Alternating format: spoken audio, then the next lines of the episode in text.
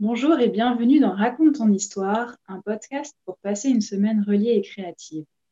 Raconte ton histoire, ce sont des histoires pour les adultes qui veulent renouer avec leur enfant intérieur, avec la légèreté profonde de la vie. En lien avec le langage universel que sont les mythes, les contes et les histoires. Celles que l'on se raconte au coin du feu, celles que l'on se murmure à l'oreille, celles que l'on se transmet de mère en fille, celles que l'on fredonne et toutes les autres. Ces récits qui nous offrent des clés de compréhension et deviennent des sources d'inspiration. Ces mots qui nous touchent et nous mettent en mouvement. Je m'appelle Marie-Liesse, je suis psy-créative. J'accompagne les femmes et les hommes qui vivent un changement de cap et qui se sentent déboussolés à créer une nouvelle sécurité intérieure. Je les aide ainsi à se libérer de leur carcan afin qu'ils puissent reprendre le pouvoir de leur vie. Dans ce nouvel épisode de Raconte ton histoire, je suis heureuse et honorée d'accueillir Farah, qui est astromage et qui, euh, soit dit en passant, euh, m'a soufflé euh, certaines choses dont je, dont je viens de parler, notamment le terme de psy créative, entre autres. Donc, merci beaucoup, Farah, d'avoir répondu à mon invitation. Je te laisse la parole. Merci Marie-Liesse pour ton invitation à plonger dans une histoire, dans un mythe.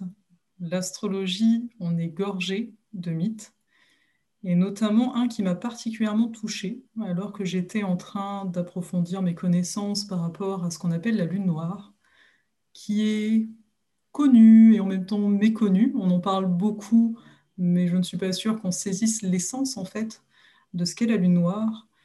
Et donc, euh, j'avais envie ici, vu que ça s'y prête parfaitement, de parler du mythe de la grande déesse, qui est vraiment en corrélation avec cet élément astrologique qui est la lune noire. Ce qu'on appelle la grande déesse ici, c'est Athéna. Donc pourquoi euh, la grande déesse? C'est parce qu'à la fois, elle nous parle d'un amour, mais d'un amour sage, qui nous permet de faire des, des choix éclairés.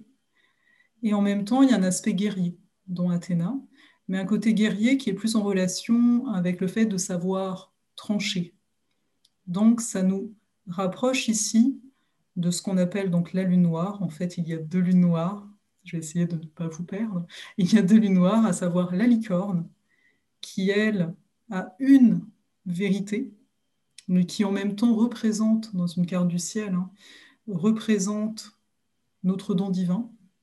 Et la seconde lune noire, qu'on appelle Lilith, qui, elle, va venir nous parler davantage de ce qui nous effraie.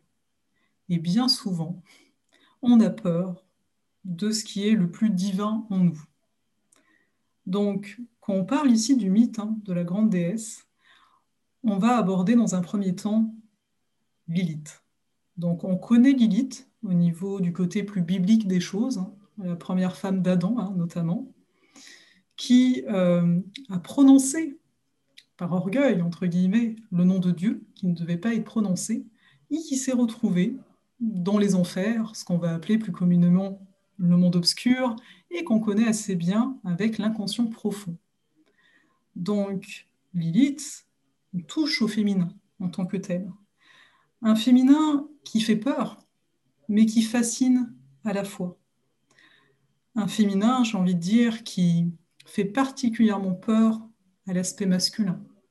Finalement, c'est l'homme qui a voulu maintenir ce féminin-là, et qu'est-ce qui s'est passé, on va dire, dans notre société en tant que telle?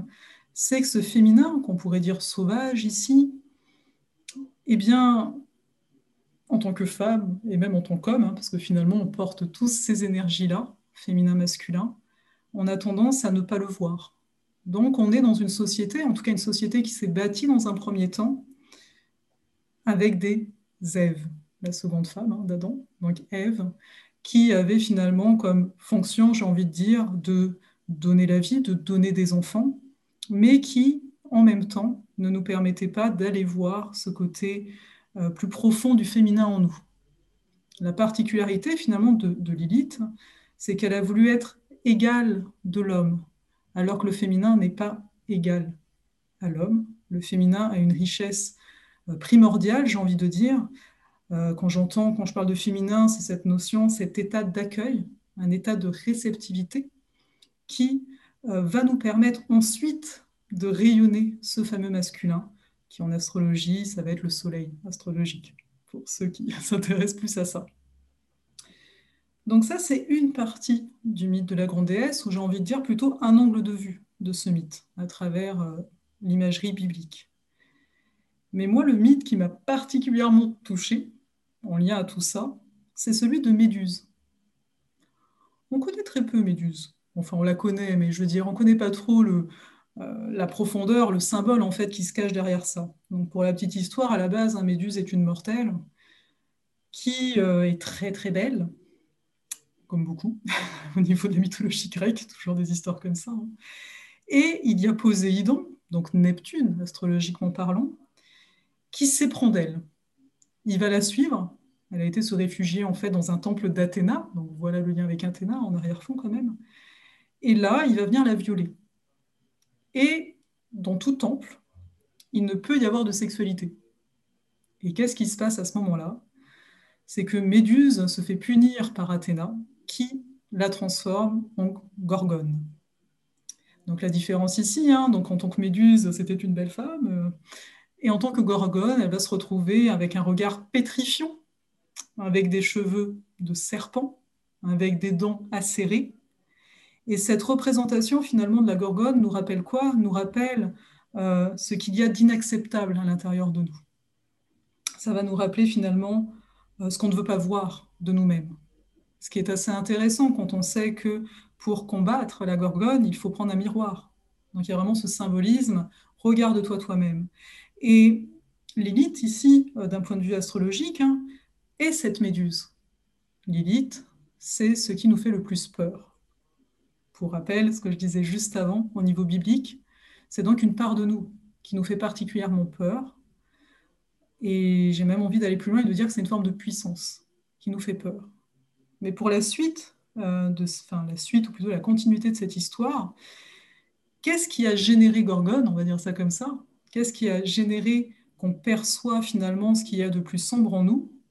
C'est Poséidon, c'est donc Neptune. Neptune, nous parle d'une expérience mystique en termes de symbole.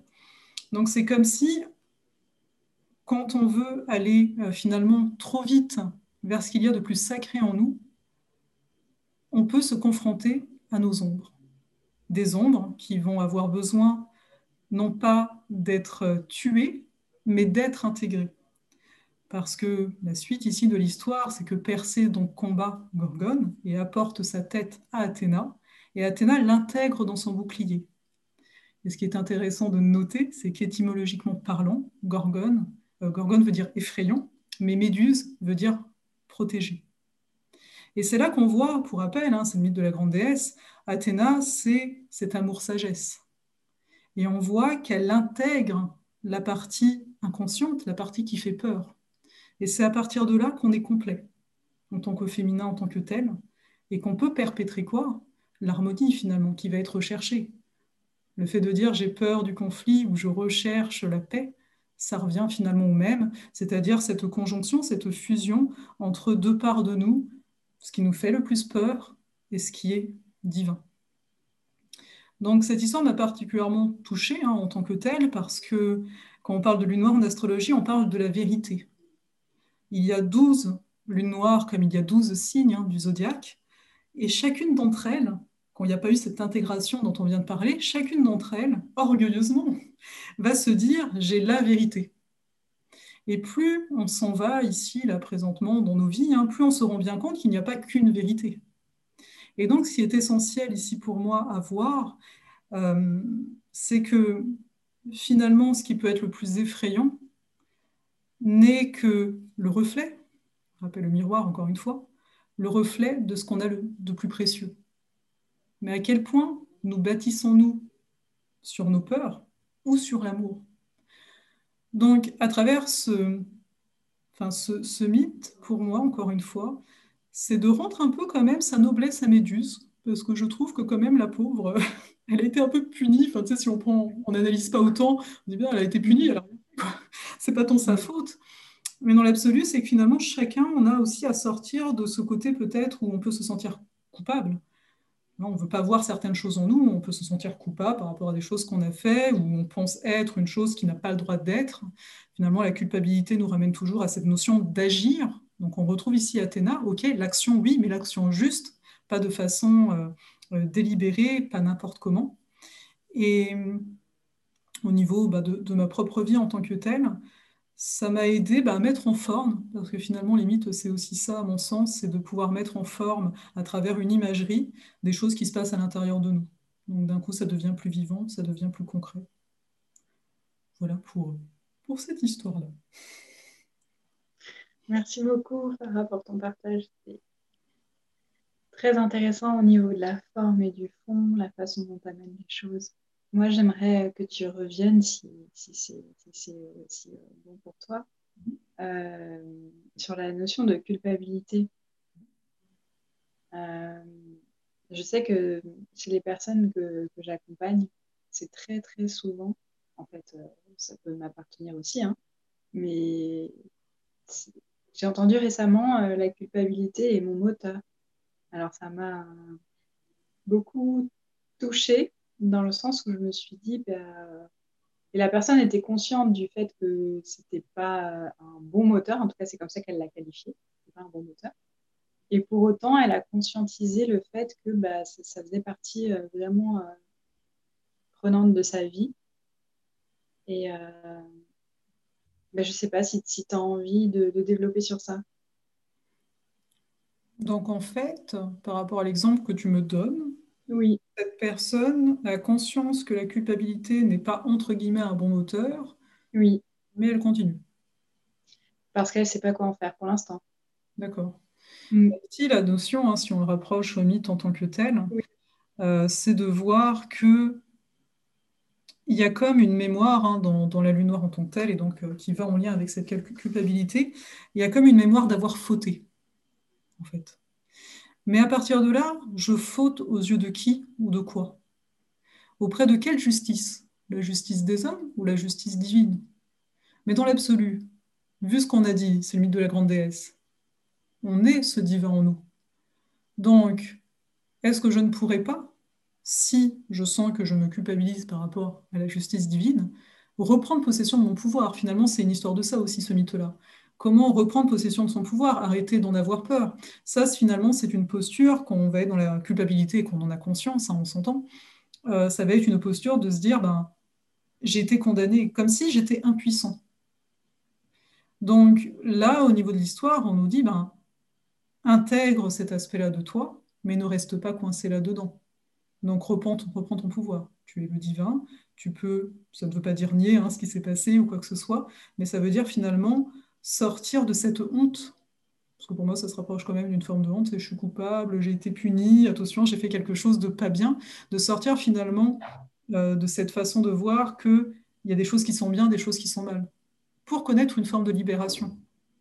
Pour moi, la vérité est jamais très loin de la liberté. Mais la vraie liberté, finalement, la liberté de l'âme ici.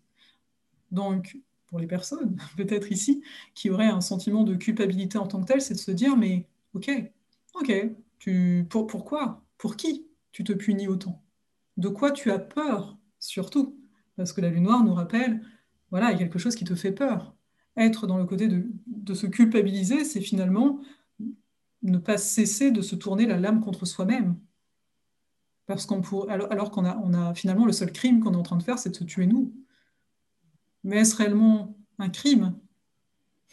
Aussi j'amène à la réflexion. Mais c'est juste pour dire qu'il faut sortir de ce dilemme intérieur du bien et du mal tout le temps. Parce que quelque part, pour moi, il y a vraiment dans la culpabilité cette notion de euh, j'ai pas le droit, j'ai pas le droit d'exister, etc. Euh, et donc tu t'étouffes en fait progressivement. Mais de quoi tu as peur? Est-ce que la première gorgée d'air que tu prendrais comme un nourrisson qui naîtrait, est-ce que cette gorgée, ce serait la mort réellement? N'est-ce pas plutôt la vie, si on prend cette image? Donc pour moi, c'est une peur de vivre. Finalement. Voilà, on arrive où Carrément. Voilà. De fil en aiguille. C'est ça. On ne sait pas où on va, mais. on y arrive. Ouais, non, mais c'est hyper fort en fait. Et du coup, ça fait, ça fait aussi le lien avec cette question de, de la puissance et, du pouvoir. Mm. Dans, mon, dans, mon, dans ma présentation, je, je, dis que j'accompagne les personnes à reprendre le pouvoir de leur vie. Et c'est un peu ça que j'entends en, filigrane, en partie dans ce que tu dis aussi.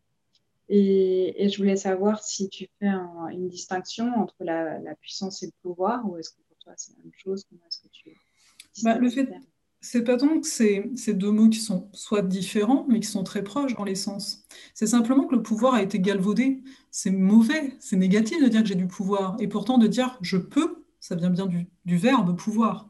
Donc à un moment, c'est toujours voir qu'est-ce qu'on met derrière les mots. Avant, j'avais peur moi-même hein, du terme pouvoir. J'utilisais surtout pas ça, tu te rends pas compte? Je mm. avoir du pouvoir, surtout pas. Alors la puissance, c'est inséré. La puissance, pour moi, vient avec la notion d'essence. Pour être puissant, c'est être complètement conscient que, entre guillemets, si je reprends encore une fois l'histoire, le mythe, que je suis limite Athéna. Tu es, dans la puissance, tu as tout qui est là, tu n'as peur de rien. Donc la puissance vient dans l'essence, elle vient dans l'être. Mais le pouvoir, il vient dans le faire. Donc pour moi, on a autant besoin des deux. Et c'est se leurrer, mais c'est correct aussi, hein, moi aussi je me suis leurré, enfin voilà, chacun, j'ai tout le temps chacun son rythme. Hein. C'est se leurrer de se dire, oh non, le pouvoir, c'est pas bien, etc. Pourquoi? Regarde-toi. Après, tu peux te dire ça, mais vois que c'est une croyance et vois à quel point tu as donc du pouvoir dans ta vie. Si c'est quelque chose que tu renies, tu n'en auras certainement pas. Donc voilà, pour moi, c'est les deux, euh, les deux ont leur raison d'être hein, en tant que tel. Sinon, ils ne seraient pas là tous les deux. J'entends, il y a vraiment une histoire, le pouvoir était maléfique hein, pendant longtemps. Donc, euh, mais à l'heure actuelle, on est quand même dans une ère où on peut se permettre de dire, bah si, j'ai des capacités, j'ai des pouvoirs. Si, le pouvoir de, ne serait-ce que de créer ma vie. pouvoir magique. Oui, totalement. Plutôt amusant d'avoir des pouvoirs magiques, hein, je suis désolée. avec sagesse. On est avec Athéna. Tu disais avec sagesse. ok. Est-ce que, euh, est que pour euh, continuer, tu aurais euh, quelque chose à proposer aux personnes qui, qui vont écouter ce podcast comme justement un outil ou une pratique ou ce que tu veux, euh, comme un petit repère, une petite étoile euh, à mettre en place dans leur quotidien? Par rapport à tout ce qu'on vient de partager? Ben, Par rapport à ce qu'on vient de partager, moi je suis beaucoup dans l'observation en règle générale, hein. donc c'est toujours très simple en termes d'outils. Mais c'est justement, c'est grâce à la simplicité qu'on peut être présent. Euh, si je dois penser à 36 000 choses à préparer, ben, je risque d'être beaucoup dans ma tête, à me dire ah, est-ce que j'ai pensé à tout? Est-ce que là, euh, j'ai bien euh, plié telle chose comme il faut? Euh, Donc, pour ça je dis c'est souvent assez simple pour, pour aider à la présence. Et en même temps, la présence, c'est ce qui est le plus difficile parce que ben, il faut être là. On a une tendance à penser à plein de choses et tout ça. Donc, en tant que tel, par rapport à ce mythe-là de la grande déesse, pour regarder où chacun en est par rapport à lui-même, là, tu parlais de pouvoir et de puissance, c'est finalement de noter je vais, poser une série de questions et je vais inviter le monde à, y répondre sur un cahier euh, tranquillement, euh, pas forcément là, chacun fait ce qu'il veut. Mais voilà. Donc, par rapport à la notion de pouvoir, est-ce qu'à l'heure actuelle, donc ça c'est les questions, est-ce qu'à l'heure actuelle, je peux dire que je, fais ce que j'aime le plus régulièrement possible? Régulièrement est égal euh, jour après jour. pas euh, une fois toutes les trois semaines, je précise. Donc voilà, est-ce que je peux dire que je fais quelque chose que j'aime vraiment régulièrement? Ça, c'est une question pour le pouvoir. Une autre question pour la notion de pouvoir, euh, de noter qu'est-ce que j'ai envie de vivre et d'être sincère et d'aller au-delà de ah oui, mais je sais que ça, c'est pas possible actuellement. Moi, je m'en moque de l'actuellement à l'heure actuelle. C'est-à-dire vraiment noter dans une forme d'absolu, on est là-dedans, Qu'est-ce que j'ai envie de vivre Parfois, ça peut être très dur. Les questions paraissent toujours très simples. On me dit, ah, mais c'est simple. Ouais, mais vas-y, réponds. Réponds plus qu'une ligne. Donc, répondez plus qu'une ligne. C'est vraiment une notion, notion de pouvoir pour, pour voir donc où on en est par rapport à ça. Et surtout, la dernière question, c'est de se dire, OK, j'ai noté tout ça, et de se dire, OK, ça, je l'ai, c'est déjà là. On peut mettre des choses qu'on veut vivre qui sont déjà là. Hein. Et ça, non. Mais donc, ok, ça non, en termes de pouvoir, quelle action? L'action est un pouvoir. Je dois mettre. En fait, je sors une énergie de moi. Donc, on est dans de l'action, on est donc dans un pouvoir. Ensuite, Pour la puissance en tant que telle, là, on est plus en lien à l'essence et à l'être. Donc, euh, ce serait davantage, on parlait, par exemple, la puissance, je la mettrais vraiment en relation avec cette notion euh, d'état d'accueil et de réceptivité. Donc là, les questions que j'aurais plus, c'est est-ce que je sais m'abandonner au moment? À savoir, quand je suis euh, en train de faire un câlin, que ce soit un ami ou que ce soit un conjoint, est-ce que je suis vraiment dans le toucher? Est-ce que je suis vraiment dans mes sens? Ou est-ce que je suis là dans ma tête à me dire, bon, c'est bien gentil tout ça, mais moi j'ai la vaisselle à faire juste après Ou bien, ah là là, j'espère que ça va durer longtemps, parce que bon, je sais qu'il est pressé.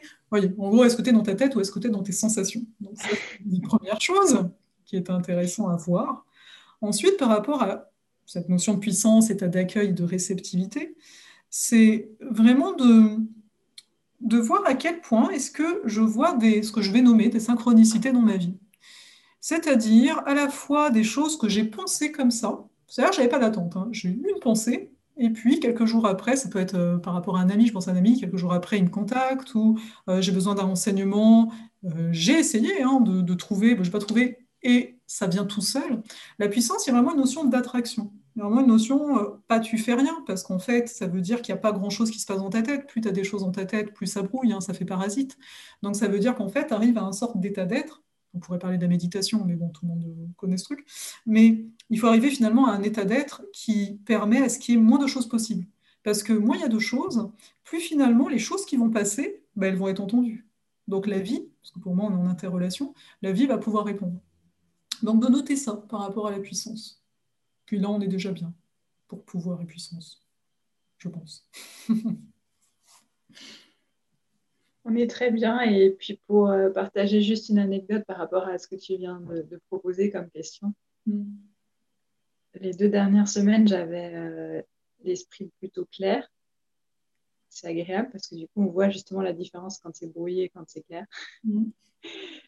Et je me disais, bah, j'aimerais bien, euh, quand j'ai un mot à chercher, avoir un dictionnaire papier au lieu de toujours euh, retourner sur euh, Google, en fait. Mhm. Donc, je me disais ça dans ma tête, mais voilà. Et puis, en fait, la semaine dernière, en allant euh, chez la kiné, juste devant chez elle, en fait, bah, il y avait un dictionnaire en parfait état sur le trottoir. Alors, je me suis dit, bon, bah, merci, quoi. Voilà, tu vois, votre voilà. depuis voilà. là, bon. tu as juste été là, et puis, bon, rien fait. Le bonheur. Voilà. As juste par contre, bah, comme tu as dit, il y avait une clarté dans l'esprit. La clarté arrive avec, parce qu'on travaille avec le pouvoir finalement. On est précis, moins mm. de choses dans la tête. Merci beaucoup, Farah. Est-ce que tu veux ajouter quelque chose avant, euh, avant qu'on termine ce podcast? À part te remercier, j'ai beaucoup aimé ce moment. Euh, je pense que c'est déjà bien, c'est assez dense, euh, voilà, que chacun prenne vraiment conscience de la part de soi-même dont il a peur et de l'oser davantage. Pour moi, la vie, c'est une prise de risque, en fait, hein, on le voit bien. Euh, si on se sent peut-être sans énergie de vie, un petit peu des fois, bon, bah, je fais mon quotidien, et puis voilà. C'est peut-être de se dire, ben oui, mais il n'y a plus de risque, tout est entre guillemets sous contrôle. Donc d'arriver à sortir de ce contrôle, c'est prendre des risques, quoi, entre guillemets, pour avoir plus de joie. oui, toujours le curseur de la joie qui est super important. Mm. Et effectivement, c'est, euh, comme on dit, euh, court mais intense, c'est-à-dire que là, il y a plein, plein, plein de choses, euh, plein d'informations et plein de ressources qui ont été proposées. Donc, n'hésitez pas à, écouter, à réécouter le podcast si ça vous intéresse à aller euh, approfondir euh, le mythe et, euh, et, à répondre aux questions un peu en, en mode ouais, méditation, contemplation de pas qu'une phrase comme disait Farah et, et, voir en fait ce que ça, ce que ça provoque chez vous, en quoi ça résonne ou pas à un moment et y revenir éventuellement et puis, puis voir à l'intérieur et à l'extérieur dans vos vies ce que ça, ça met en mouvement. Merci euh, encore. Et puis, euh, moi, je vous retrouve euh, la semaine prochaine pour un nouvel épisode de Raconte ton histoire. D'ici là, prenez soin de vous. Prenez soin de vous.